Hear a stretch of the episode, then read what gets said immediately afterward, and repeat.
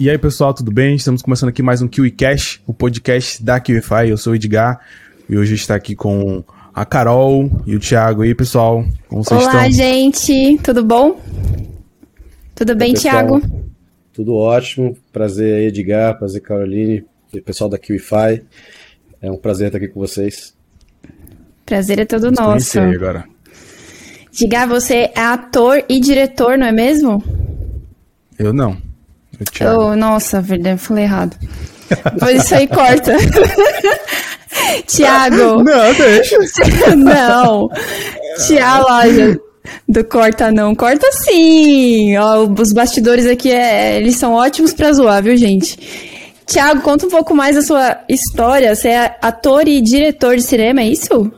Isso, isso. Eu trabalho com atuação e direção e sou diretor do Instituto Stanislavski, que é a maior escola de atuação do país. Que Cara, legal. Me conta assim, como que tu chegou no audiovisual, né? Tu tem uma família que já está inserida dentro do audiovisual? Não, não. Meu pai é dançarino de butô e trabalha com educação somática no método Feldenkrais, que é um, né, um nome é. Um negócio Gente, pera, o que, que é. O que, que é. O que, que é butô? É uma, uma, dança expressionista japonesa, né? Chama Ankoku Butô, a dança das sombras, que nasceu depois da bomba de Hiroshima. É a forma de arte que veio pós-bomba de Hiroshima e para representar aquilo que é irrepresentável, né? As pessoas morrendo. Então você dança com as pessoas que estão mortas. Um negócio meio Uau. obscuro, mas bonito, né? É. Não, imagina a profundidade disso. Isso. E a sua minha, mãe? Minha mãe, ela é fisioterapeuta, mas já trabalhou também quando mais nova como atriz, bailarina profissional e hoje em dia aqui em Recife também faz trabalho de preparação de atores para espetáculos, danças, etc. Né, eu acabei chegando no audiovisual por um outro caminho, né? Comecei fazendo faculdade de filosofia e aí acabei conhecendo umas pessoas que estavam trabalhando com meu pai, que era no Teatro de São Paulo, estava produzindo um espetáculo com ele, o pessoal me chamou, ah, não, pô, acho que você tem um, um jeito aí e tal, vem aqui para nossa escola. Eu fiz essa escola, que é uma, infelizmente essa escola fechou na pandemia, né, que chamava o INDAC, que é uma escola que tinha 35 anos de tradição em São Paulo, e assim, a arte como um todo quase né, entrou em colapso, se não entrou em colapso durante a pandemia, e muitos grandes institutos acabaram fechando, como o INDAC mas acabei me formando lá como ator. De lá fui para um outro instituto, que é o Instituto Stanislavski, que é onde eu dirijo agora. Eu sou diretor desse instituto, né, que trabalha com as técnicas do, do que a gente chama né, internacionalmente de method acting, né, os atores metódicos. Você vai conhecer os maiores atores do mundo, eles utilizam esse amálgama de técnicas. E através deles, que eles também né, são. Hoje nós né, somos uma produtora de cinema, a gente tem nove longas metragens, um inclusive finalista do Oscar de 2016, que é o Alguém Qualquer, um filme independente, vários prêmios internacionais e mais de 4 mil alunos formados. Poxa, que legal. Ah, então vocês formam atores, é isso? Isso, a gente forma atores e cineastas. A gente tem uma escola de cinema também e a gente tem uma política de só trabalhar com alunos e ex-alunos. Então tudo que a gente produz, a gente só produz com alunos e ex-alunos. Uau. Que legal, cara. Gente, eu nunca tinha Cara... conversado com, com um cineasta, com um diretor de cinema.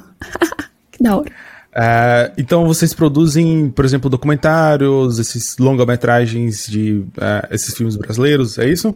A gente produz é, mais voltado para conteúdo, né? Documentário, a gente não fez meu sócio, que é o fundador do instituto, chegou a fazer clipe, fez o clipe do Nazi, foi indicado para o Grammy Latino, é, mas o nosso negócio mesmo é mais conteúdo, ou seja, filmes né? A gente começou a produzir websérie uns, uns, meses atrás, inclusive agora eu sou, acabei de ser convidado, eu sou jurado do Rio Web Fest, que é o maior festival de, de webséries do mundo, que acontece no Rio de Janeiro.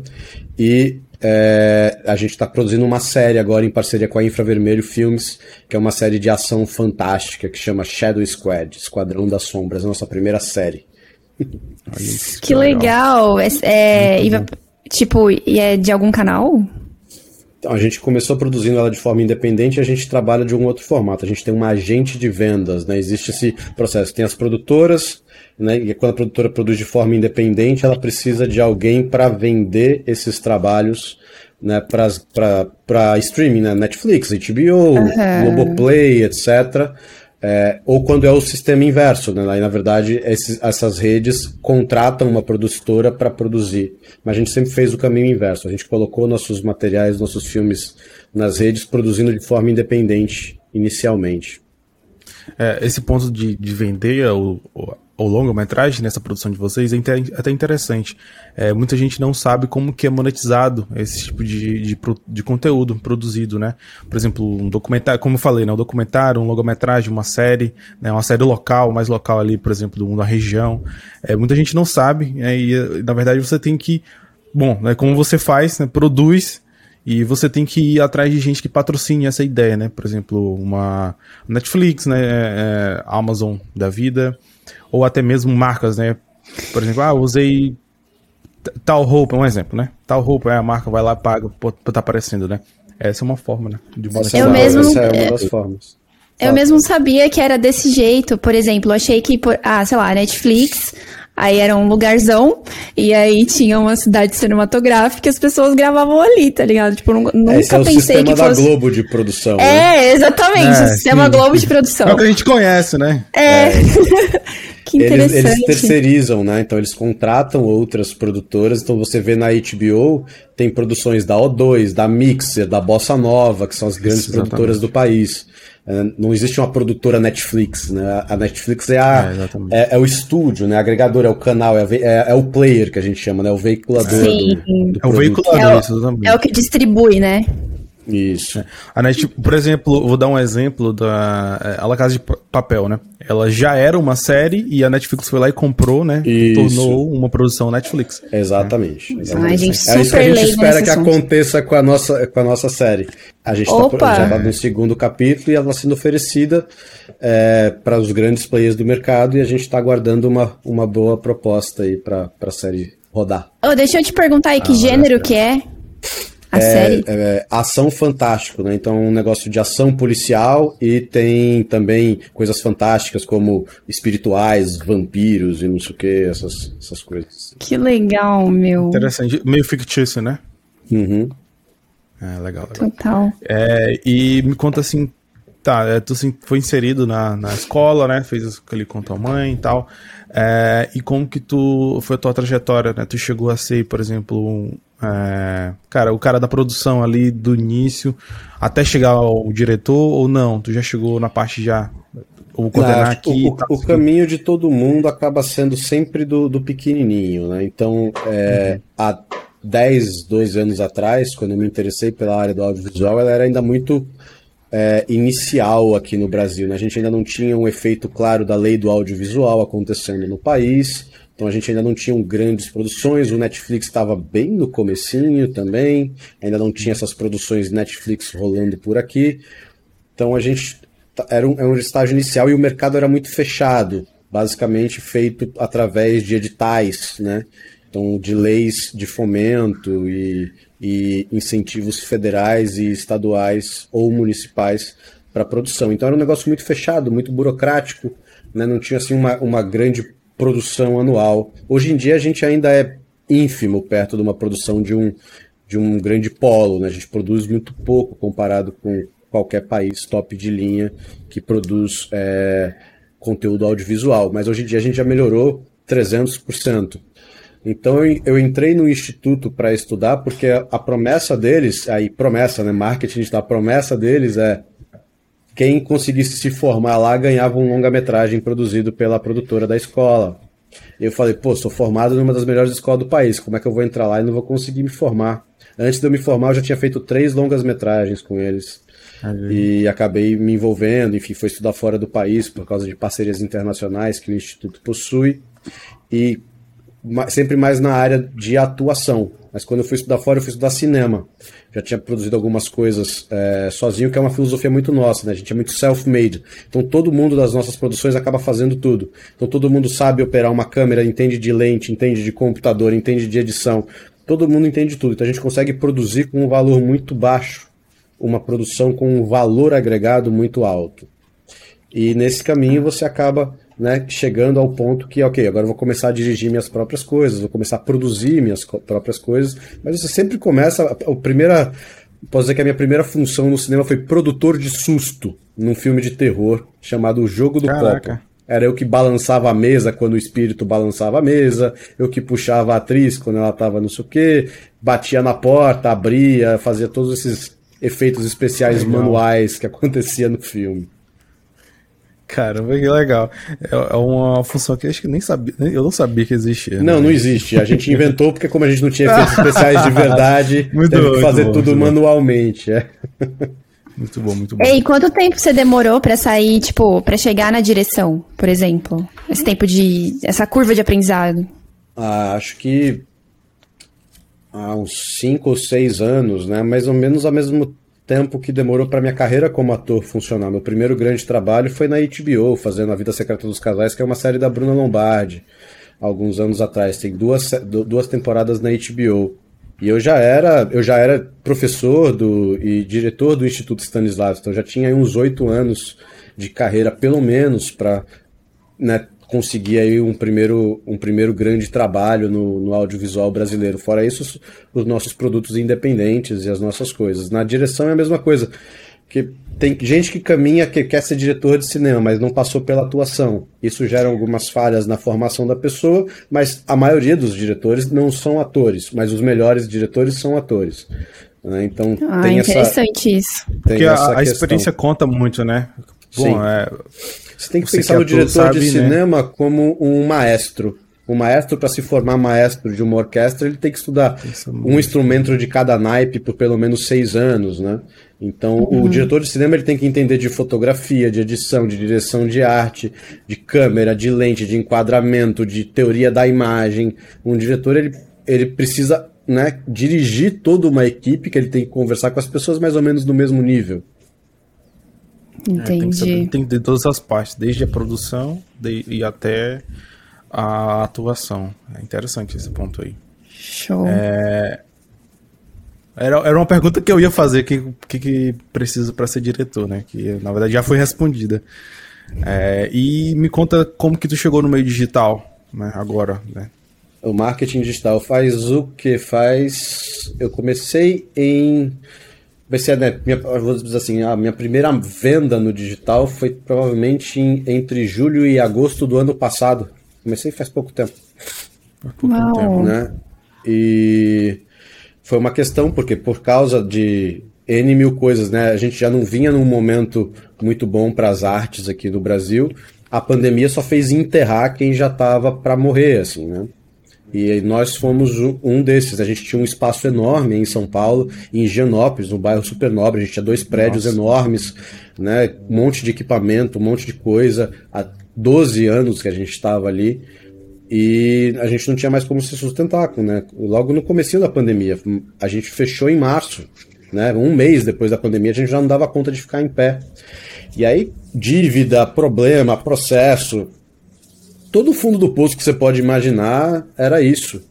Né? Então, não tinha mais o que fazer, aprendi a fazer transmissão na internet, comecei a fazer transmissão na Twitch, né? Gosto de games, fazia, né? ou mostrava filmes e discutia filmes. Aí depois comecei a dar aula e eu precisava aprender alguma coisa nova para fazer. Aí um dia eu procurei na internet um curso para fazer, né? Porque eu não sou programador, eu não sou designer, eu não sou web designer, né? Todas essas, essas profissões que você consegue fazer 100% de qualquer lugar, assim, Digital, nenhuma delas né? eu, me, eu me enquadrava. Falei, pô, mas tá, beleza, mas isso é legal, gostei do, do, do, conceito da coisa. Falei, tá, deixa eu ver essa coisa de Instagram, então, porque, né, Instagram, artista, eu acho que, né, qualquer meio de, de publicidade ou de autopromoção, né, qualquer rede social é um meio natural para quem é ator, por mais que tenham atores mais puritanos, né? Mas é uma galera mais de velha guarda, ou mais, enfim, uma galera que não está se, não tá se atualizando. E eu vejo né, o espaço do Instagram, do, hoje em dia do TikTok, ou seja lá do que vier, do YouTube, como um espaço ótimo para artista. Eu sou de uma época que uma câmera era muito caro, celular não tirava foto. Então, pô, hoje em dia, com um celular, com, com qualquer coisa, você faz qualquer coisa e bota na internet. Você mostra seu trabalho. Antes era impossível você mostrar seu trabalho. Então, Deixa eu perguntar. Manda. Quantos, quantos anos você tem? Eu tenho 32. 32. Nossa, você falou, nossa, eu sou do, da época que eu falei, nossa, mas ele não é tão velho assim. Embaixo, né? Pô, mas você Viu, pensar que não, não tinha mesmo. né? Não, É, real, Não, real. é real, assim. quando, eu, Real quando eu era moleque, Que- quando que eu meu tinha pai me 20 dizia- anos, não tinha isso. Com certeza, com certeza. E viu, deixa, quer fazer a pergunta, Edgar? Não, eu ia só comentar que eu dizia que meu pai dizia que, por exemplo, na época que saiu, por exemplo, aquele celular tijolão, né? Era só quem tinha muito dinheiro, né? E era, era, digamos que, um artigo de luxo. A galera usava aquele celular, celular tijolão, assim, no, na cintura, né? Quando eu era criança, minha, eu, eu- eu- Isso. era, é- era isso aí que acontecia. Eu não peguei É. essa parte porque eu, que eu sou mais novo, mas é, eu escutei isso, falar isso pra mim. Não, eu peguei, porque eu, eu sou um pouco mais velha, meu Deus. Mas eu, eu assim, mas não era meu celular, né? Mas eu via pessoas é, da- ali, do convívio. Meu pai mesmo tinha um celular daqueles de StarTAC, sabe? É StarTAC que fala, né? Preto. Era só da época do Nokia azul, sabe? O Nokia, o tijolão. É, essa, essa aí eu. Isso aí eu jogo cheguei. Eu já cheguei. É. É. Os, os flertes eram todos por SMS, entendeu? Mas eu não peguei essa época, porque nessa créditos época eu era criança. Exato. Mas deixa eu te perguntar, é, como é que você usa as suas habilidades em- é, agora no meio digital? Então, é, eu comecei a entender que o Instagram poderia ser um negócio, né? Eu sempre tive é, alunos ou amigos que já eram influencers, né? Eles já tinham um Instagram grande, já eram verificados. Quando o Instagram ainda era um pouco mato, né? Uns seis anos atrás, o Instagram era, um- era um mato ainda pro, aqui no Brasil, né? Então poucas Pra pessoas... negócios, né? É, então o pessoal não, não, não entendia direito aquilo ali. Eu mesmo nunca dei muita bola. Tinha seguidor, né? Porque tinha muito aluno, não sei o quê, mas não usava o Instagram pra nada em especial. Acho, acho que eu fui um dos últimos a migrar do Facebook pro Instagram, né? E falei, pô, existe realmente um potencial aqui de, de, de negócio, de, de profissional, de, para ser usado de várias formas. Depende realmente qual é o teu perfil, tanto como um portfólio para tua arte, para você mostrar o que você faz, quanto para você divulgar o seu trabalho, quanto para você oferecer o teu serviço, né? E dentro desse, desse curso eu entendi é, que networking era uma coisa muito cara e muito importante. E eu sempre, né, todos os meus alunos nunca pagaram por networking, né? Eles, a partir do momento que eles eram meus alunos, eu abria todas as portas que eu tinha, ah, me indica não sei quem, me apresenta fulano, me dá o contato de cicrano, ó, fulano tá vindo aqui, o diretor de não sei onde tá vindo aqui. Eu falei, não, mas imagino que tem muita gente que não sabe nem como usar esses contatos direito. E aí foi o primeiro estalo. Eu falei, pô, isso eu consigo ensinar. Eu consigo ensinar transportando para um mundo mais acessível para quem talvez esteja assistindo. Né? É, o ator tem o seu próprio estilo de currículo, o seu próprio estilo de é, apresentação, o seu próprio estilo de entrevista de emprego. E a maioria dos atores não sabe como fazer isso, que seria, na verdade, né, como preparar o seu, o, o seu portfólio, né, como preparar o seu vídeo de apresentação, como fazer um bom monólogo, o que é avaliado num bom monólogo, o que é a diferença de um demo reel, por exemplo, para um monólogo, enfim, várias coisas técnicas. Quando um produtor de elenco vai atrás de você, quando um diretor vai olhar, ele vai olhar essas coisas.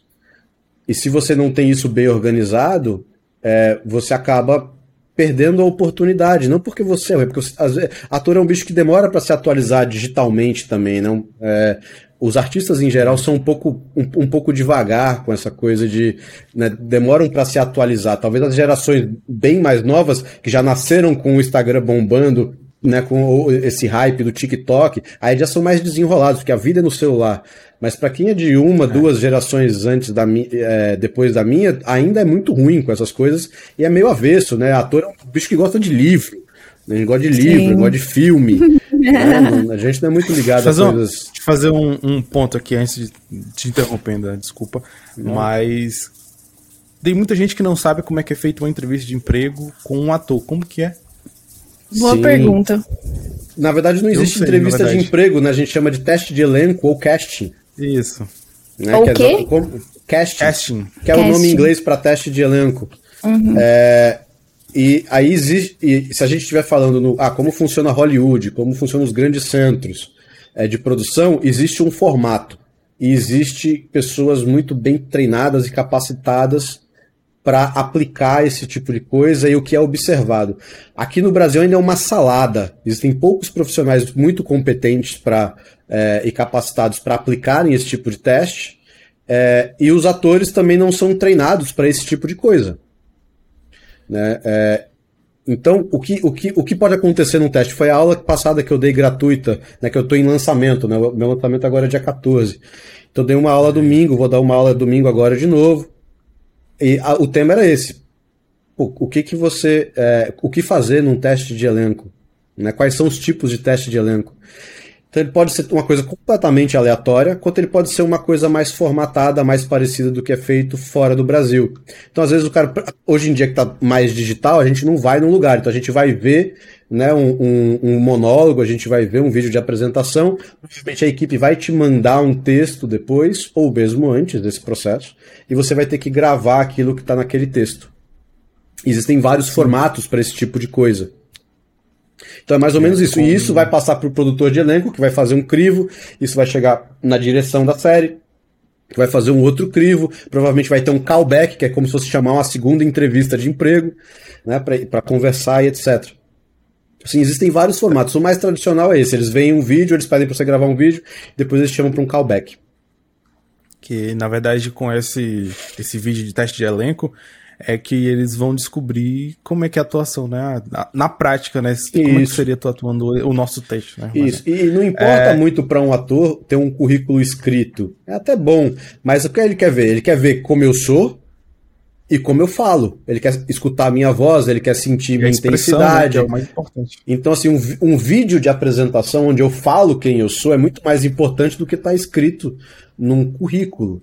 E depois também não importa se eu já fiz 15 mil filmes, a pessoa quer ver. Então a gente tem um demo reel, que é um, um, um, um apanhado de pequenas cenas para você mostrar o seu trabalho, sua elasticidade emocional, a, a, diferença de perfis que você consegue mostrar, a diferença de personagens que você consegue construir. Então, é mais ou menos nesse sentido que funciona é, como um ator se mostra para o mercado. É, o Real é, basicamente é uma demonstração né, dele. Isso. Tá isso. Aqui, ó, o que, que eu já fiz, né? É, Seria parte do currículo, uma... talvez. É, basicamente. É. Tradicional. É o que ele fez já, né? Em é, vídeo. O que ele já fez, isso. É, deixa eu fazer uma pergunta. Qual que. Assim, lógico que cada um. Isso é, um, é uma pergunta bem pessoal, mas qual que é o, o, o, grande sonho de um ator? Por exemplo, ah, eu quero chegar em Hollywood, ah, eu quero ser do Grammy. A Tem, gente, assim? Depende, depende um do nível global, de assim. consciência assim. que tá a pessoa, né? É, sonhar é uma coisa que depende muito do meio que você vive. Então, é, é uma coisa até bem triste, assim, né? Eu já tive contatos, eu dou aula em comunidades, não sei o que. Quando você vai numa comunidade e você pergunta qual é o sonho daquela criança, é, ela vai te dizer coisas possivelmente bem simplórias vai dizer, ah, quero ser motorista de caminhão, quero ser, sabe, despachante não sei o quê, quero ser atendente de loja. Ele é porque é o máximo que ele enxerga. Aí quando você vai numa escola de alto nível, que eu também dou aula em escolas né, de, de pessoas de classe A, A+, mais, etc., inclusive costuma ser a base dos alunos do Instituto Stanislavski, em sua grande maioria, você pergunta para essa criança, ele já fala coisas maiores. Ele, ele pensa que ele, né, né, talvez na nossa época, quer ser astronauta, o cara quer ser é, gamer, streamer, o cara quer ser médico, alta, né, advogado, né, sabe? Já é uma mente que, que já enxerga um pouco mais longe. Para os atores é a mesma coisa, mas não depende tanto da classe social dele, depende muito do background cultural que ele tem. Então, lógico, pô, a gente é bombardeado com novelas. Então, para muitos, o ápice da carreira vai ser fazer uma novela. Vai ser estar em uma novela. Né? É, então, seja. Tem gente que cresce vendo novela do, do SBT, aí quer fazer carrossel, carinha de anjo, não sei o quê. Inclusive, abraço Rica. Rica é diretor-geral das novelas da, da, do SBT e foi aluno nosso no Instituto e colega meu de turma. E, ou a pessoa vê, não, pô, tá vendo aí as novelas da Globo, novela de época, a pessoa sonha em fazer novela de época, etc. Então, ou, né, e, sonha também mais pelo métier da coisa também, né? Porque vocês ganham status de celebridade, né? Então muita gente procura esse caminho para querer ser uma celebridade. E esse talvez seja a coisa que mais derruba as pessoas que querem entrar nessa área. E também Sério? envenena um pouco o meio como um todo, dependendo de onde você tá e onde você tá inserido. Eu acho que ela veio muito distante isso, né? Ela fica, cara, quanto tempo vou demorar pra chegar? É isso?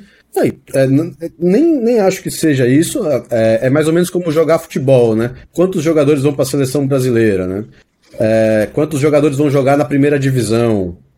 É, isso, né? É, O funil é pequeno, né? Que tu diz. o, o- o funil é pequeno e não é sempre uma coisa que depende da sua capacidade. Nem sempre, né? Porque aí, e aí é, um- é um problema que a gente vive muito. Aí, não, aquela moça que é influencer, tem muitos seguidores, virou atriz da Globo. Ah, o fulano que fez o reality show tal, virou atriz da Globo. Ah, o fulano que saiu do Big Brother, virou atriz da Globo. Aí você fica assim, caralho, e eu que estudei cinco anos, sei lá quantos workshops, não sei o que, tô aqui, já fiz dez peças de teatro, porra, eu estudo, eu leio, eu conheço a história, eu conheço o negócio. Por que, que eu não tenho essa chance?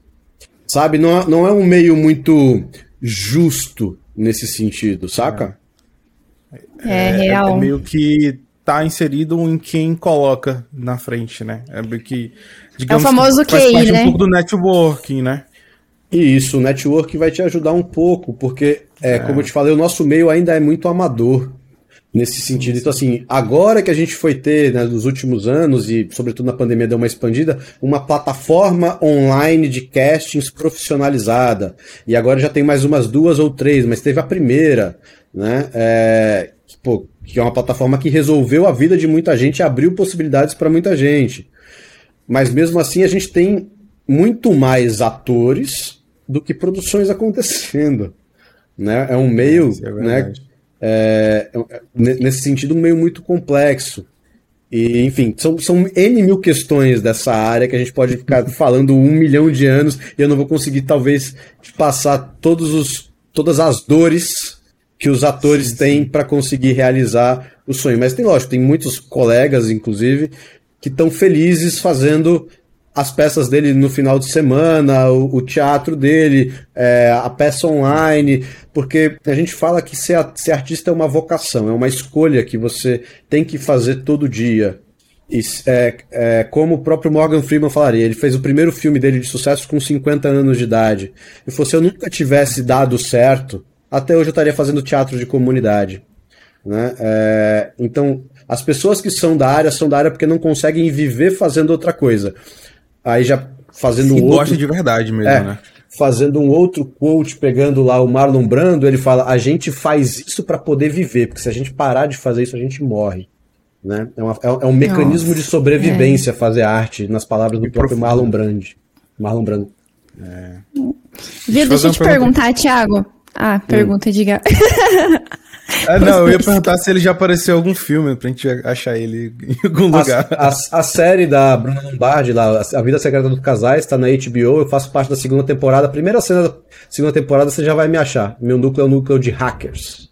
Aí você vai ver a gente Olha aí, assaltando uma galera. Procurar, o quê, né? Pode procurar.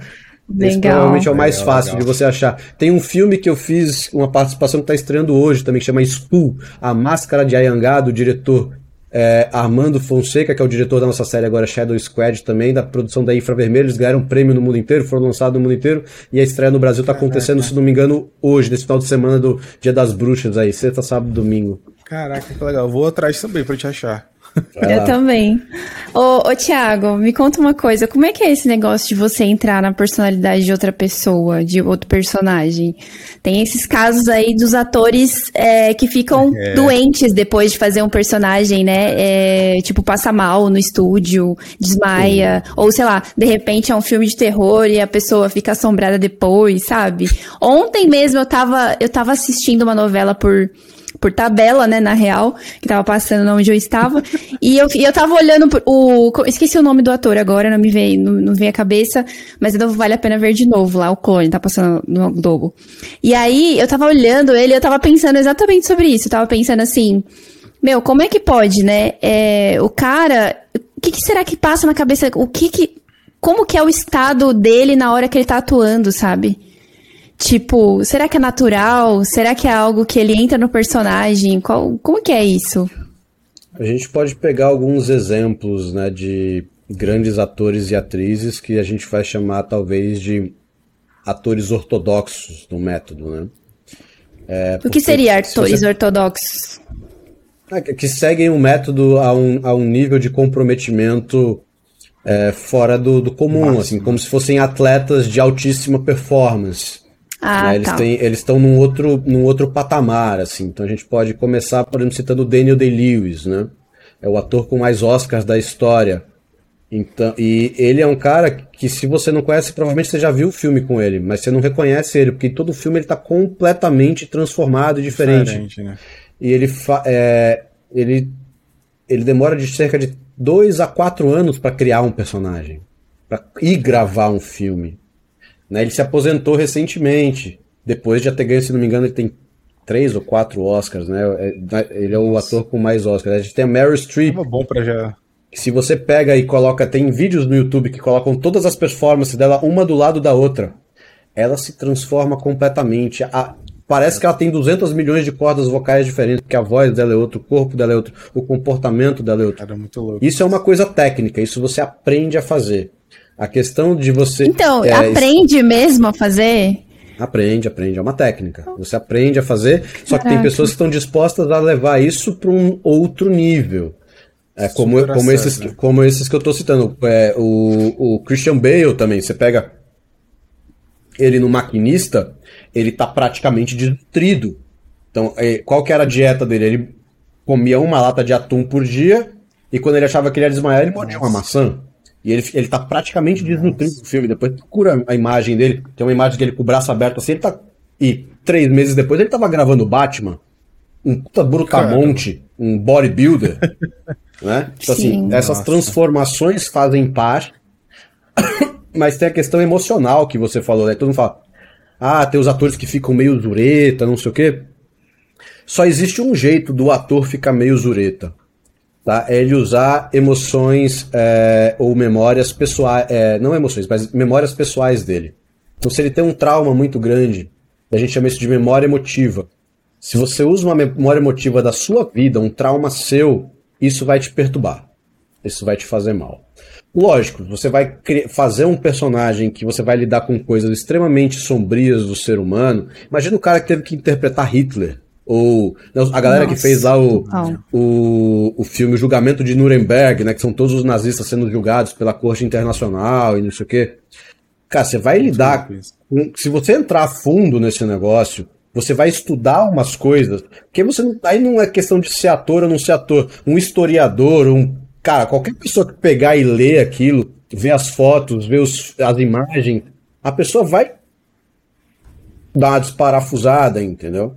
Cara, se ele começar a pensar muito também, cara, esquece. Né? Isso, não, é, não, então, Edgar, tipo, eu fico pensando nisso. Como é que a pessoa consegue ter esse, tipo, existem técnicas também para pessoa separar o emocional do profissional nesse caso da, da atuação?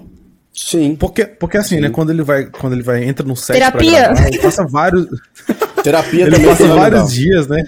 Eles passam vários dias. Isso, a maioria desses meses. atores, eles não saem do personagem enquanto não acabam as gravações. Tá? O Daniel DeLewis é um desses. Ele vive o personagem durante todo o período do filme e depois ele sai do personagem. Mas tem técnicas de entrar é, e sair. Exatamente. É só uma questão Gente, de facilidade. Gente, tem técnica de entrar e sair. Era muito tem, louco. Tem técnica de entrar Nossa, e sair. velho. São não, técnicas de imersão isso. e desimersão que a gente chama. Né? Mas a gente está conversando também de um nível altíssimo de performance, praticado por poucos sim. atores no Brasil e pela maioria dos grandes atores internacionais. Então, e você falou, gente... É, é... você citou Fala. alguns atores, eu lembrei do, do cara lá, eu não lembro, não sei o nome do ator, gente, sou péssima com nomes, mas é o cara do Coringa. Meu o Deus do céu, aquele. Acho que sim. sim é isso Ledger. mesmo.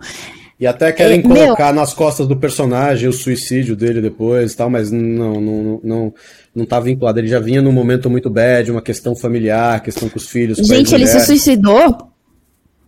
Sim.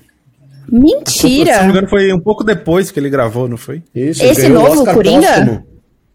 Não, não, não. Aí você tá, não, não, não. Aí você tá falando do outro Coringa. Calma, calma. Teve dois. Teve é, um filme aquele triste. Coringa com, com o Joaquim Phoenix. Não, o Joaquim Phoenix não se matou.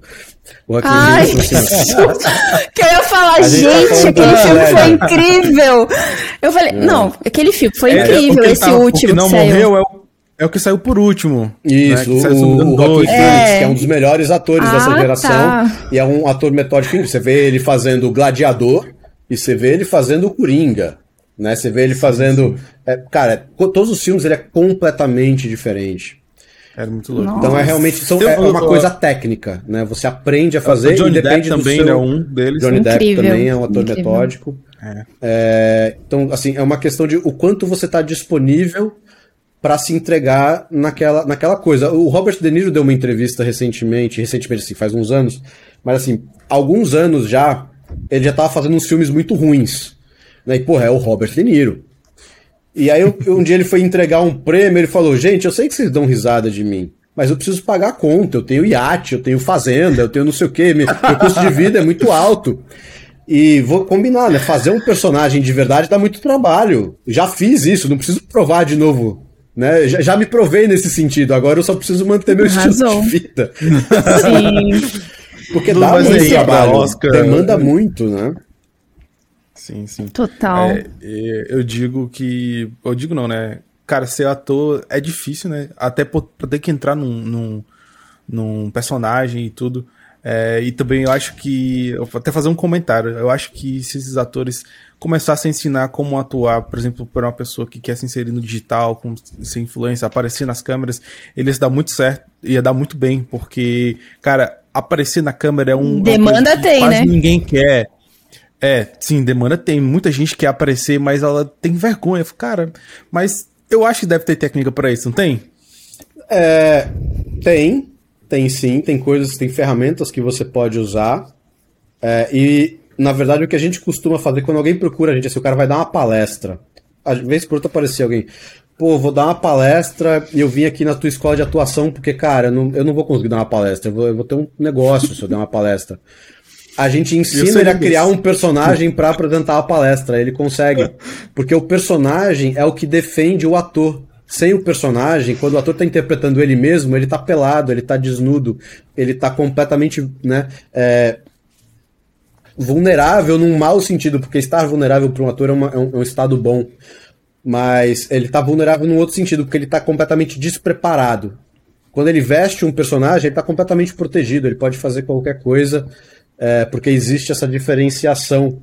Né? O teu cérebro, de alguma forma, faz essa distinção ali. Como você era criança eu, né? e, e brincava de ser outra coisa, quando você era criança, você brincava, você agia de um jeito diferente. É o mesmo princípio.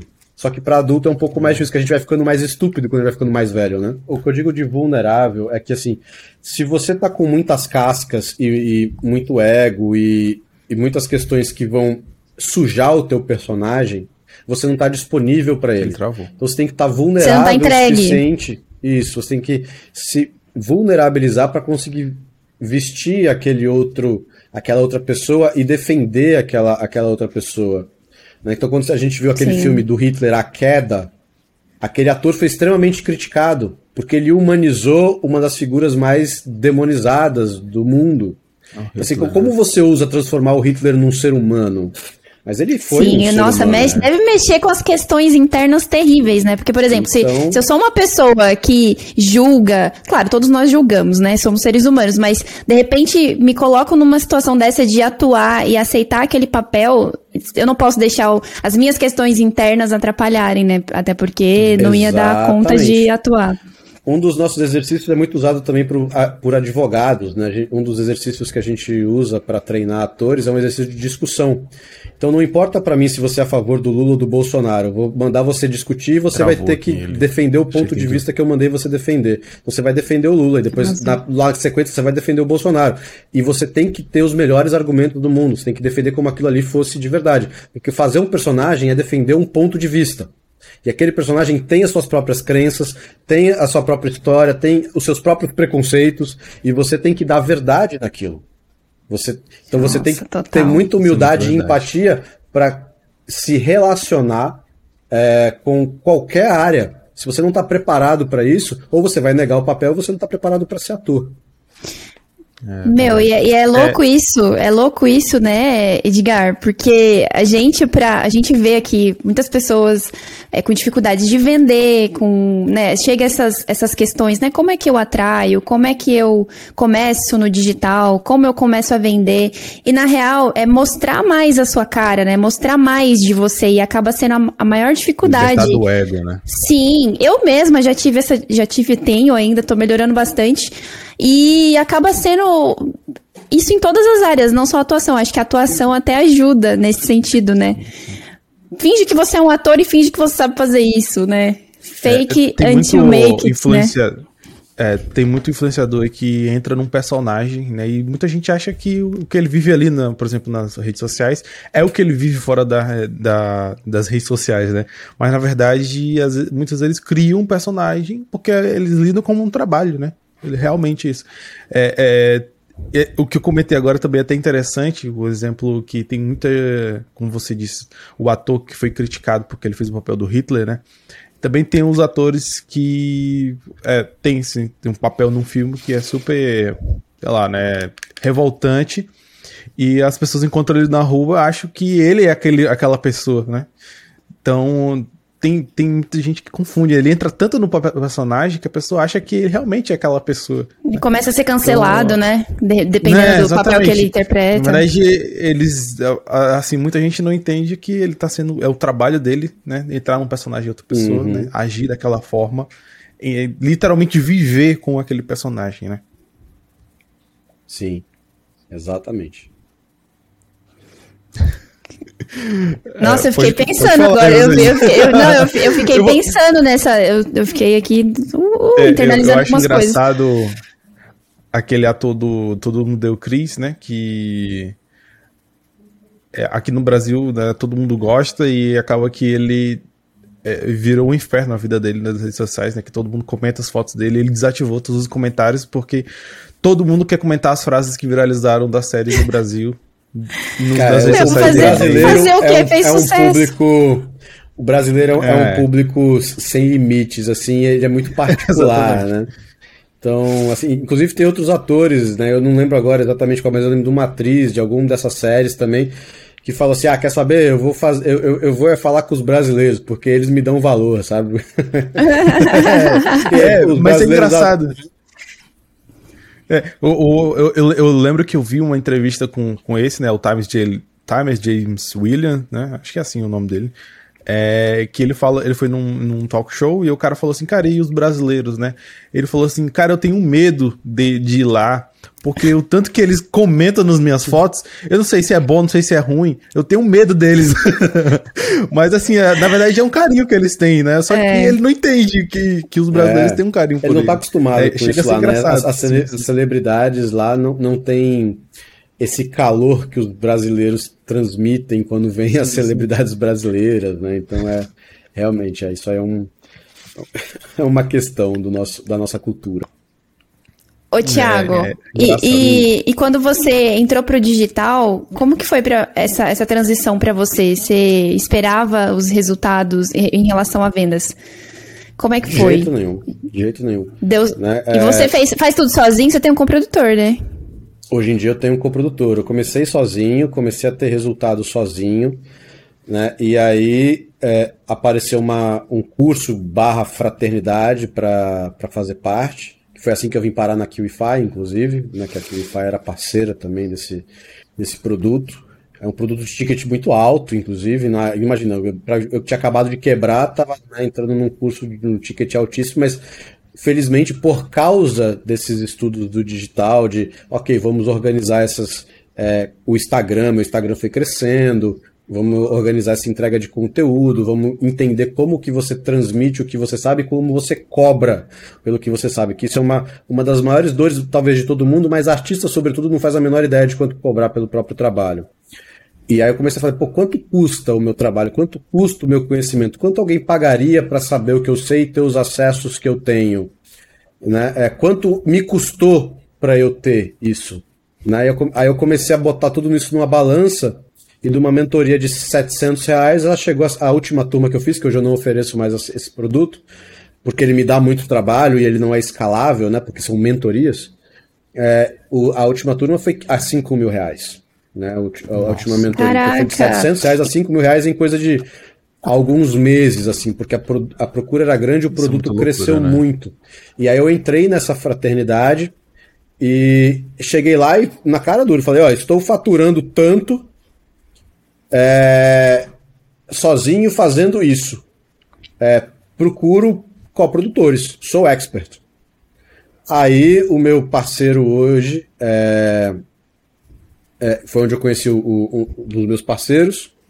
Ele foi e falou: ó, vamos, vamos trocar uma ideia, vamos, vamos conversar. E aí, eu, a gente, aí na, nessa época era através de uma, é, de uma, de uma produtora.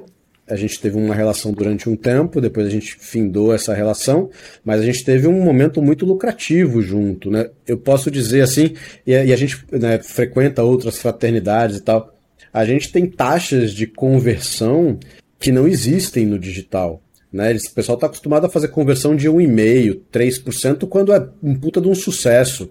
Né? Tava numa dessas fraternidades mais, mais chiques aqui do Brasil. Teve um, um, um produtor que colocou, estava feliz da vida, ele investiu 50 pau e pegou 150. Né? É, cara, a gente investe 20 para pegar 150. Né? A gente já investiu 7 para pegar 90. A gente tem uma conversão Nossa. de 30% a 45% em lançamentos em live. Né? A gente tem um, a gente tem números assim que, cara, são inacreditáveis, assim, é, é, quase como se o nosso produto, o nosso formato fosse um unicórnio, assim, uma startup maluca que precisa, é, inclusive é o nosso próximo passo agora, precisa de voos maiores com é, com recursos mais pesados e pessoas mais preparadas para esse tipo de volume. A gente começou né, pequenininho, esse pequenininho, mesmo com pouco, começou a ser muito grande. E pô, a gente fez uma conta esses dias que a gente estava nem pensando, em menos de um ano. A gente não fechou um ano ainda. Já passaram mais de 860 alunos pela gente. A gente vai abrir uma Nossa. turma agora, daqui agora dia 14, que a gente quer fazer é, 500 vendas. Então a gente vai passar de mil alunos em menos de um ano. Então são, são coisas assim, mas o, aí é essa coisa, né? É, é, um, é um jogo assim. Eu tenho um negócio diferenciado na mão. Eu tenho um produto, eu tenho pessoas, eu tenho. Eu sou o expert do, do, do negócio. Mas eu também tenho uma inteligência é, muito boa por trás, né? Que me ajuda com essas questões. A gente treta pra cacete, porque é sempre uma briga entre o marketing e o conteúdo, né? Uma briga eterna, ainda mais que o meio, o meu meio, ele é muito delicado, ele é muito sensível, então às vezes a gente pode, por uma vírgula errada, a gente pode levar um cancelamento absurdo.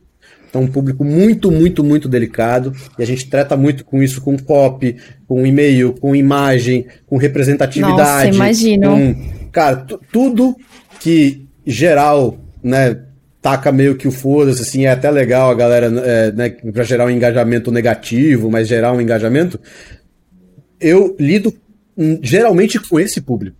Esse público são os meus clientes. Então eles, eles são muito é, sofisticados nesse sentido e a gente precisa tomar muito cuidado com as nossas formas de comunicação.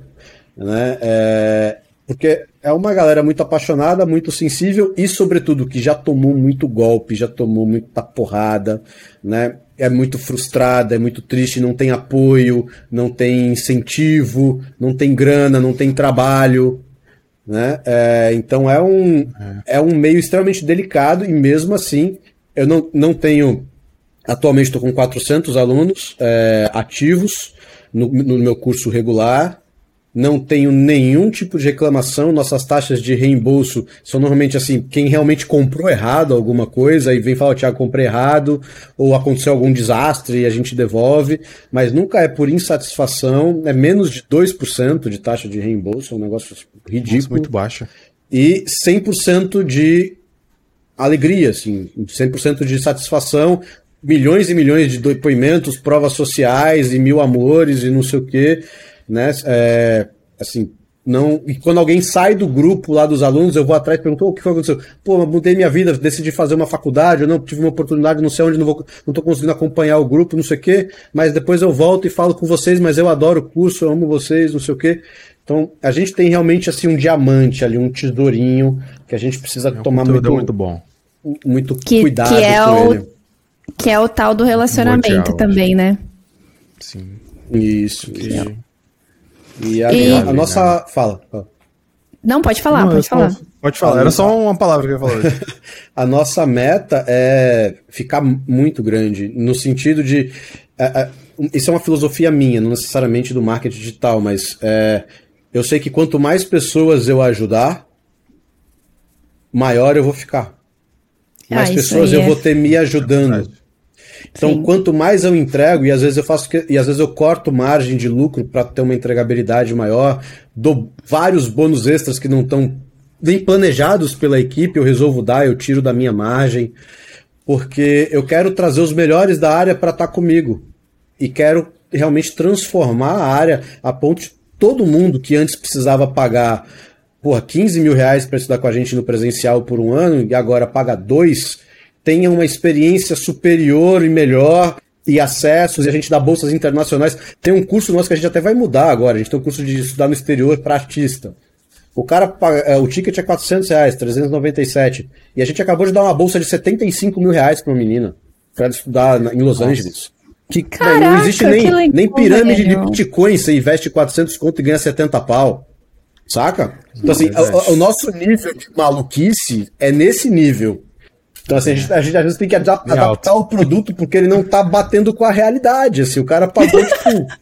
né? E a gente tá dando 70 Quase pau pro 15 cara, reais. sabe?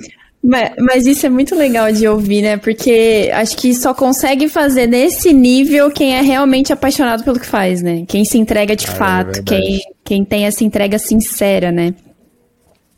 É, muito com, cer- com certeza isso é, um, isso, é um, isso é um pilar importante, né? Porque assim, é 24 horas de trampo, cara. Vim, é, é, eu até postei hoje, né, uma, até uma brincadeira, assim, um, um rapaz que nem é aluno nem nada, mas ele gosta de acompanhar o trabalho, uma amiga dele é aluna, e ele vive falando comigo no Instagram. E eu falo, cara, é, a- agora eu devo estar com as mensagens atrasadas aqui porque a gente está conversando. Mas se eu não estiver dormindo ou morto, eu tô respondendo no Instagram. Então, assim, minha- eu, eu respondo em segundos que qualquer pessoa que me manda mensagem. O cara mandou hoje, porra, bicho, eu me sinto muito importante, que eu não sou nem teu aluno, tu sempre me responde no ato, nem que seja pra mandar um coraçãozinho. Mas, cara, Meu, mas é muito massa 24 fazer horas. isso, né? Muito bom, cara. É muito massa. Cara, é muito Você acaba louco criando o relacionamento e fidelizando de uma forma assim muito e cativa mesmo. Você cria fãs, né? Você... Sim, o nosso um LTV dia pode virar teu é, aluno. É, Quem? Eu não sei se ele vai querer ser ator, porque ele é arquiteto e tal, mas com certeza ele vai indicar pra alguém que ele conhece, e, Com e também não é por certeza. isso. É, sim. São mais pessoas. Ele com certeza vai assistir um filme que a gente fizer, ele vai assistir. Né, a gente criou um reality show no Exatamente. começo do ano, ele, ele participou como público do reality show. E o nosso LTV é absurdo. Então, assim, o, o cliente vem uma vez e a gente vende pra ele 10 vezes depois, assim. O Sim. que eu trouxer, e a gente sempre traz coisas absurdas, então, tá, pô, trazendo, é, trouxe uma, uma, uma mulher que fez é, The Mentalist, fez é, a- a- é, Grey's Anatomy, e é uma puta professora de um, de um conservatório que aceita 20 alunos a cada 600 em Los Angeles. E ela deu uma aula com tradução né, para os meus alunos. Então, assim, a gente, Legal, cada vez a velho. gente traz um negócio mais absurdo. Então, o cara tá lá, ele tá apaixonado, ele sabe que o conteúdo é pica, e ele paga de novo pra estar ali com a gente, entendeu? Arrasou muito. Hoje, hoje, qual que é o teu produto principal? Né? A gente chama de Instituto Stanislavski Digital, que é a adaptação do nosso curso presencial para atores e diretores, que foi todo refeito e reprogramado para funcionar de maneira digital. Esse é meu produto principal de ticket mais alto. Tudo bem, já tive um produto de ticket de 5 mil, né? mas ele não é escalável e ele me dá muito trabalho. Né? Porque eu tenho que dar ali muita atenção individualizada para uma pessoa só. Né? Esse é o nosso ticket atualmente, é, É, é um, um 997, que é um ticket alto até, mas não é um uau. É. E, Sim, sim, sim. e esse é o nosso produto principal. A gente está fazendo a terceira turma esse ano. Provavelmente a partir do ano que vem a gente começa a fazer só duas por ano, talvez, dependendo do nosso volume. Mas a gente está Ah. indo para a terceira turma agora, agora dia 14, é o nosso lançamento. Com certeza, com essa entrega de- vai aumentar mesmo o número de turmas. Mas, qual, qual que é a principal forma de captação desses teus alunos? É tráfego pago, orgânico, 100% orgânico? Não, já foi orgânico, foi como eu comecei 100% orgânico, tudo que eu tinha feito, os, os primeiros resultados que eu tive foram no orgânico. E a partir do momento que eu comecei a ter uma, um, é, é, o coprodutor e parceiros, etc., a gente foca mais em tráfego pago. Tá? Então a gente vai por lookalike, que a gente tem uma base de leads muito grande, a gente vai por interesse, a gente vai por região, né? É, então a gente, hoje em dia a gente traz muito público assim. E lógico, a gente tem assim, a gente tem canal no YouTube, a gente tem, eu entrego muito conteúdo no YouTube, faço live no, na Twitch, faço live no YouTube, live no Instagram, post no Instagram, nanana, né, um monte de coisa, aí os alunos repostam. Então, assim, as pessoas vão, vão meio que chegando, mas quando a gente vai captar mesmo, fazer um lançamento, aí a gente investe é, pesado em, em, em, tráfego pago. Nossa, cara. Então é Ô, landing Thiago, page, tráfego e tal. Fala. É, fala pra gente, porque ajuda aqui o, a base. Se você pudesse dar uma dica para a pessoa vender a imagem dela e passar confiança na venda, sabe? Seja na postura, voz, linguagem corporal, qual seria essa dica? Tipo, isso pro expert, né? Principalmente. Uhum. Aquele que precisa então, fazer stories todo dia. Uhul, oi, gente, bom dia, não sei o quê. É, isso isso é, uma, é uma questão que assim, a maioria dos atores pensa exatamente como você. As pessoas querem aprender atuação. Fala assim, qual que é uma entonação legal, qual que é uma postura legal, qual que é um olhar legal. Todas essas questões elas são resultado. E resultado você não planeja, senão ele fica artificial. O que gera o resultado é o que vem, é o processo anterior. Então, sobretudo as suas motivações. Então, uma coisa que a gente fala quando a gente vai estudar uma cena é qual é o teu objetivo na cena. Né? Então, o que, que você quer alcançar? Ok, aí você vai ter estratégias de ação. Quais são as suas estratégias para alcançar esse resultado? Um exemplo que eu gosto de dar para os alunos, que é muito didático, é um exemplo de, de flerte. Você está ali num bar, aí você vê uma pessoa que você gostou. Aí você dá uma olhadinha. Aí se a pessoa te olhou de volta e deu um sorrisinho, opa, você teve um estímulo, você está próximo do seu objetivo. Uhum. Então você se aproxima da pessoa. Então você, tá, você saiu de uma estratégia, vamos dizer, passiva, né? Você olhou a estratégia passiva, você não fez nada demais, né? Você não deu um chaca na pessoa, né? Uhum. Você, deu, você olhou de longe, e aí, pô, aí você teve um estímulo, você chegou mais perto da pessoa. Aí você vai, não sei o que, você oferece, pô, aceita um drink? E a pessoa aceita um drink. Opa, você já teve uma estratégia um pouco mais, mais invasiva, né? Você já colocou Sim. ali tal. Aí você, você bota a mão na pessoa, você botou a mão na pessoa, aí a pessoa foi delicadamente e tirou. Opa, uma quebra. Então, essa estratégia talvez tenha sido um pouquinho além nesse momento, né? Será que é porque não vai? Será que é porque ela não está confiando ainda? Né? Então, assim, você tem que pensar é, uma forma de você criar um produto bom ou passar uma informação boa é qual é a forma que você compraria esse produto e que, qual é a forma que você gostaria de escutar isso. Eu dou as aulas que eu gostaria de ter tido, eu monto os cursos que eu gostaria de ter comprado. Né? Então, assim, é por isso que a gente sempre faz o melhor curso, a gente monta as melhores propostas. Porque eu fico pensando, porra, quando eu, quando eu comecei, eu queria ter tido um curso assim, eu queria que alguém tivesse me ensinado isso, eu queria não sei o quê. E aí fala, é tá, mas aí também tem um problema de como que eu comunico isso para as pessoas. Então, como é que eu gostaria de ter sido comunicado isso? Seria uma forma mais visual? Seria uma forma mais incisiva? Seria uma forma mais séria? Não, seria uma forma mais divertida? É, só que você vai entender que você vai trabalhar com públicos de diferentes idades e diferentes backgrounds, etc. Provavelmente você vai ter que testar todas, porque uma forma vai converter um, outra forma vai converter outro, e você tem que ir testando esse tipo de coisa. Já vi gente vendendo carro fazendo dancinha do TikTok. Quem sou eu para dizer que dancinha do TikTok não funciona? Tem gente vendendo casa com dancinha do TikTok, né? Uhum. Então assim, pô, é, como que eu uso as ferramentas a meu, a, a meu favor? Né? Como eu, eu mantenho a minha autoridade é porque o pessoal tem medo, não, se eu fizer um, um negócio muito assim, eu vou perder o meu respeito, eu vou perder isso aqui. Nada, você vai criar conexão, você vai é, gerar ali uma. uma é, engajamento. Um engajamento, você vai gerar uma proximidade, você vai mostrar um outro lado. Isso não quer dizer que você não sabe as coisas que você sabe. Porque você vai fazer uma palhaçada ali, um negócio, vai captar a atenção da pessoa, e depois você vai falar sério com ela. Né? Ou você já vai começar falando Mas sério. Você chama atenção. Muito...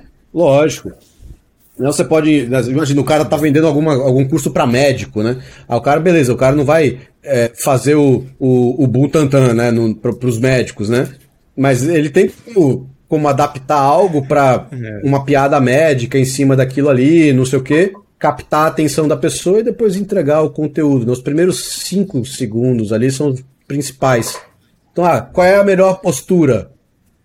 A melhor postura é aquela que cumpre melhor o seu objetivo. Aí você vai ter que testar suas estratégias de ação e ver quais são as estratégias que mais conversam com o teu público. Como que você sabe por onde começar? Ver o produto que você gosta de assistir. Em quem você se inspira para vender o você vende? É que quando eu comecei no digital, não tinha nenhum ator fazendo isso, não tinha nenhum diretor, ninguém vendia curso de cinema, assim, curso de atuação.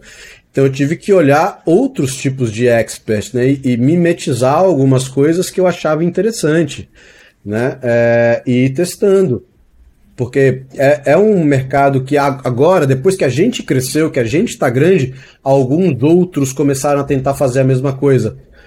Mas aquela coisa também, eles provavelmente não pagaram tão caro quanto eu para aprender. E a qualidade do curso que você faz para aprender também muda a tua integra, entre, entregabilidade. Então, fazer um curso de marketing digital de 500 reais e fazer um curso de 9 mil reais faz total diferença. O cara que está cobrando 9 pau se ele tem referência, se ele tem alunos de sucesso e se ele tem resultado, provavelmente você deveria, se é o teu negócio, você deveria investir nesse cara.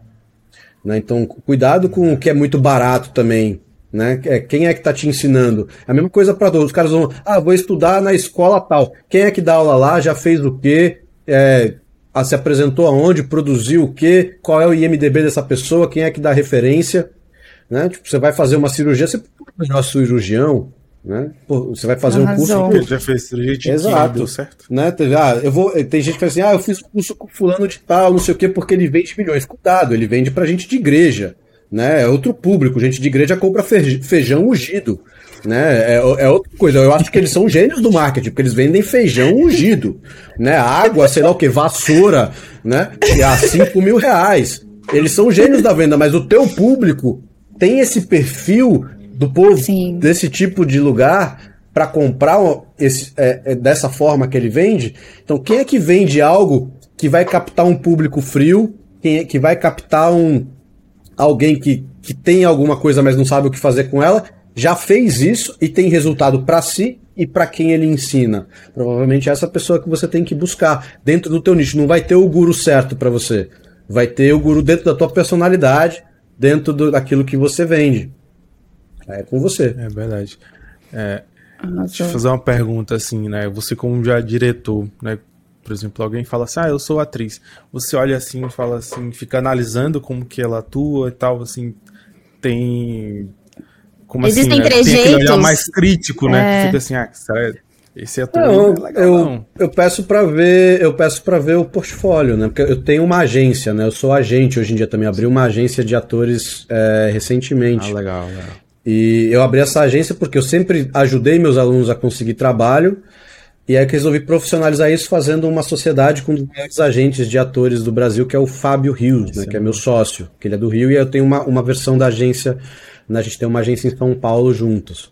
E, e aí quando a pessoa fala, ah, eu sou ator, eu quero ser agenciado por você, eu falo, me manda seu material. O que, que eu quero ver? Eu quero ver né, três, quatro fotos, é eu quero ver o vídeo, ah, não, não tenho, não tenho demo reel, porque é, é, é difícil o ator ter demo reel. Porque o ator ter demo reel ele tem que ter tido uns 5, 6 trabalhos legais. Pelo menos. Né? E, pô, quantos atores. O, o ator com 5, 6 trabalhos já tá com uma carreira na frente de 95% dos atores. Então, ele já tá realmente num outro patamar. Então, assim, ah, então ele vai ter que me mostrar um monólogo. Aí eu vou analisar esse monólogo, vou analisar é, a pessoa vou, e vou conversar com ela. O que, que é o um monólogo? Monólogo é aquele Você texto que o, vezes, assim. que, o, que o personagem fala sozinho, saca? Tipo, ele fala um bifão. Foi mais ou menos o que ah, eu fiz tá. agora há pouco. Eu falei um monte, vocês ficaram calados, isso é um monólogo. Ah, tá, entendi. Fica só analisando o que, que ele tá falando, né? É, você, você fala um monte de coisa, assim, como se você chegasse pra sua mãe e falasse assim, mãe, eu não aguento mais morar aqui nessa casa, não sei o que, por causa disso, você não sei o que, o papai chegar bêbado. ah, beleza, eu gostei da tua atuação. Né? Entendi. Cara, foi um prazer hein? te conhecer, conhecer a tua história, o que tu faz, o que tu quer fazer também, né? É, esse papo foi demais. A gente foi. sobre outra, várias coisas aqui, até sobre, sei lá, filmes, atores. É, cara, foi um prazerzão te conhecer. Deixa, faz o seu pitch de vendas aí do teu lançamento que vai fazer já agora em 14 de novembro, né? Isso, 14 de novembro. 14 de novembro, não esqueci. Deixa suas redes sociais. Deixa, Deixa suas redes, redes sociais, sociais e faz o seu pitch de vendas aí. Eu vou começar né, agradecendo, agradecendo o Arthur, né? Eu falei com o Arthur quando, quando vocês estavam começando e falei, pô, Arthur, ó, precisando, posso falar, posso né, trocar uma ideia, não sei o quê. É, né, ele, a gente começou conversando sobre essa possibilidade, fiquei super feliz com o convite. Gosto muito da KiwiFi, acho a KiwiFi. É, eu já trabalhei com outras plataformas, é, quando eu estava realmente engatinhando ali, e acho a KiwiFi diferenciadíssima, ela me entrega tudo o que eu preciso, né? acho o suporte dela muito bom, é muito bom também ter esse contato direto né, com, com o Arthur, e, enfim. Mas às vezes, né, qualquer pessoa que me atende no chat lá me atende muito bem, resolve meu pepino. É, é muito raro eu precisar chamar o Arthur pessoalmente para falar com ele de alguma coisa. Então, pô, acho massa e que legal que vocês estão transmitindo, né, que, criando esses conteúdos para os próximos produtores. Acho que o marketing digital é um caminho que não pode ser negado. Tá? Quem acha que as coisas vão voltar como eram, não vão voltar. Né? Tem pessoas que nunca mais vão voltar para um escritório. No máximo vão para um co-work fazer uma reunião, mas é muito mais barato. Eu digo, eu nunca mais vou abrir um instituto presencial como eu tinha antes. Não faz sentido. Eu tinha um custo de 30, 40, 50 pau por mês para ter um prédio, que é uma coisa estúpida. Né? Não precisa Real. disso. Eu posso te ensinar tudo o que você quer aprender, né?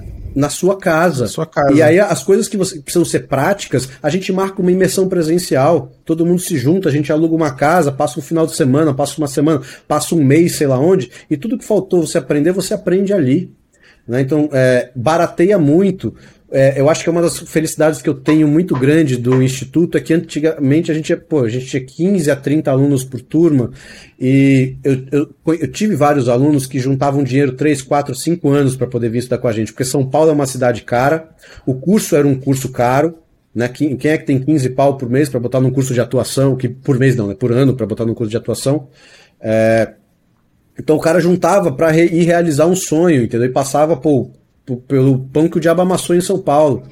Agora ele paga dois e tem um conteúdo dez vezes superior. Ele pode reassistir as aulas. Era outro pepino. O cara faltava aula, puta, game over. Duas faltas. Já era. O cara era reprovado do curso, porque era, é muito conteúdo. Né? Então agora o cara assiste dez vezes aquela aula, duas vezes com cada professor, e professores dão as mesmas aulas de formas diferentes os conteúdos ficam lá disponíveis, tem vários monitores ajudando a galera nos grupos, etc. Cria-se uma comunidade gigante, né, que eu acho que é o que mais ajuda os alunos se juntam, produzem, não sei o que e tal. Então, pô, eu acho que o digital não pode ser é, negado e se você ainda está pensando se você vai ou não para o digital, não perde tempo. Ainda é um oceano azul, não importa qual é a área que você vai. Se quer criar um curso ensinando os outros a vender curso, por mais que tenha um milhão, ainda tem mercado para isso de social media, de sei lá o quê. É, é. Vem para o meu mercado também, preciso de concorrentes e parceiros melhores, porque a gente só cresce com concorrentes melhores. Então eu preciso de pessoas melhores do que eu na minha área para eu conseguir aprender e evoluir. E penso isso também na minha, na minha carreira como ator, como artista. Eu sempre gosto de estar ali disputando com os melhores de uma maneira saudável, porque você só cresce com um rival à sua altura. É, o meu lançamento do meu produto é agora dia 14. Tá? O nosso foco é te ensinar as técnicas de atuação e direção do método Stanislavski ou do compêndio do que, do que é chamado de Method Acting, atuação metódica que compreende a, o técnica Stanislavski pura, como é ensinado nos maiores centros do mundo e chancelado pelo Instituto da Rússia, né? Stella Adler, Michael Chekhov, Vakhtangov, Demidov e Sanford Meisner são as técnicas que a gente trabalha não, a, Thiago, eu nunca ouvi falar disso. Tudo bem, eu estudei cinco anos numa das escolas mais pica de São Paulo e também nunca tinha ouvido falar. Para você ver como a gente está falho na nossa comunicação e na nossa atualização perante o mundo. Você vai procurar vários atores comentando sobre essas técnicas, atores que você admira, provavelmente todos eles utilizam e estudam isso. Fora que a gente tem parcerias internacionais com a New York Film Academy, com o Stella Adler Studio, com o Promenade Conservatory, né, com, é, com o, o, Conservatório de Los Angeles, com Praga. Então a gente dá bolsas na maioria dessas instituições para os nossos melhores alunos, para os alunos que se aplicam, para os alunos que estão da fora, e a gente está produzindo, a gente sempre produz, porque nós somos atores, nós somos diretores, nós somos produtores. Nós não somos só professores. Professor é uma, é uma missão. A gente tem essa missão de vida de ensinar, de transmitir, de formar artistas, formar seres humanos melhores. Então você quer ser formado por a gente, quer fazer parte dessa família, vem para o Instituto Stanislavski. a gente vai ser muito feliz em receber você aqui. Né? Todo domingo eu faço live dando conteúdos sensíveis e, e profundos para você melhorar sua carreira. Segunda-feira eu faço live, quarta-feira eu faço live e dia 14 o fundador, o meu sócio, Tristan, que é um dos maiores artistas que eu conheço, vai estar dando uma imersão gratuita para vocês com certificado, com prova de bolsa, com bolsa para minorias, negros, LGBTs, né, pessoas de lugares remotos. Então a gente vai pegar todos vocês e, e, espero que a gente consiga trazer o máximo possível, ajudar o máximo possível, que quanto mais a gente cresce, mais parcerias internacionais eu faço, mais atores internacionais eu trago para falar com vocês, mais produções a gente vai ter, mais força para conseguir patrocínios e parcerias a gente vai ter e tudo isso se converte para vocês depois, porque a gente só trabalha com os nossos parceiros e os nossos alunos. Então esteja com a gente e se você é expert, você é, é produtor digital, se quer quiser trocar uma ideia comigo, fica à vontade. Eu, comecei do zero também no digital, tava literalmente do zero, não sabia nem o que, que era. A maioria das coisas né, que hoje em dia a gente falou aqui, pop, gestor de tráfego, social media, não sei o que, eu nunca entendi nada dessas coisas. O que, que é um lead, o que, que é um LTV, né? Como cara, o que, que é alguma cobrança de recorrência, comunidade, plataforma de venda, é tudo esse monte de coisa. Acho importante você, como expert, saber, você só vai conseguir conversar e melhorar o seu produto em alto nível conversando é, com qual produtor, se você entender, é a mesma visão que a gente passou do diretor. Você, como expert, você é o diretor do teu produto. Você precisa entender de todas essas áreas para você, por exemplo, supervisionar e melhorar o teu produto. Então pode me chamar, minhas redes sociais é thiago com th.carvalho.nts ou no YouTube Vida de Ator. E é isso aí, galera. Foi um prazer, Caroline. Muito prazer conversar prazer contigo, Edgar. Prazer todo nosso. Pô, KiwiFi aí é responsável pelo pelo 360 que minha vida deu nesse um ano. Né? Gosto muito, espero que a gente continue parceiro por muitos anos e que eu possa sempre contribuir para melhorar a plataforma ou mesmo estar tá aqui passando é, a mensagem de vocês para frente, dizendo assim: eu sou cliente, eu sou dentro da KiwiFi e, e recomendo para todo mundo. Ah, muito obrigada, Thiago. Arrasou, que gostoso essa, esse papo. que gostoso. Muito bom, sim. Obrigada é isso aí, galera. É, obrigado por ter assistido esse episódio inteiro. Você que assistiu até aqui, deixe seu like também, tá? É importante pra gente. Compartilhe esse episódio no YouTube e no Spotify também, tá? E também vai estar no Apple Music. Compartilha pra todo mundo aí, se inscreve, ativa o sininho para ficar ligado em todos as, uh, os próximos episódios que vai acontecer aqui. É isso aí, galera. Valeu. Valeu. Até mais, pessoal. Um abraço. Obrigadão. Tchau, tchau.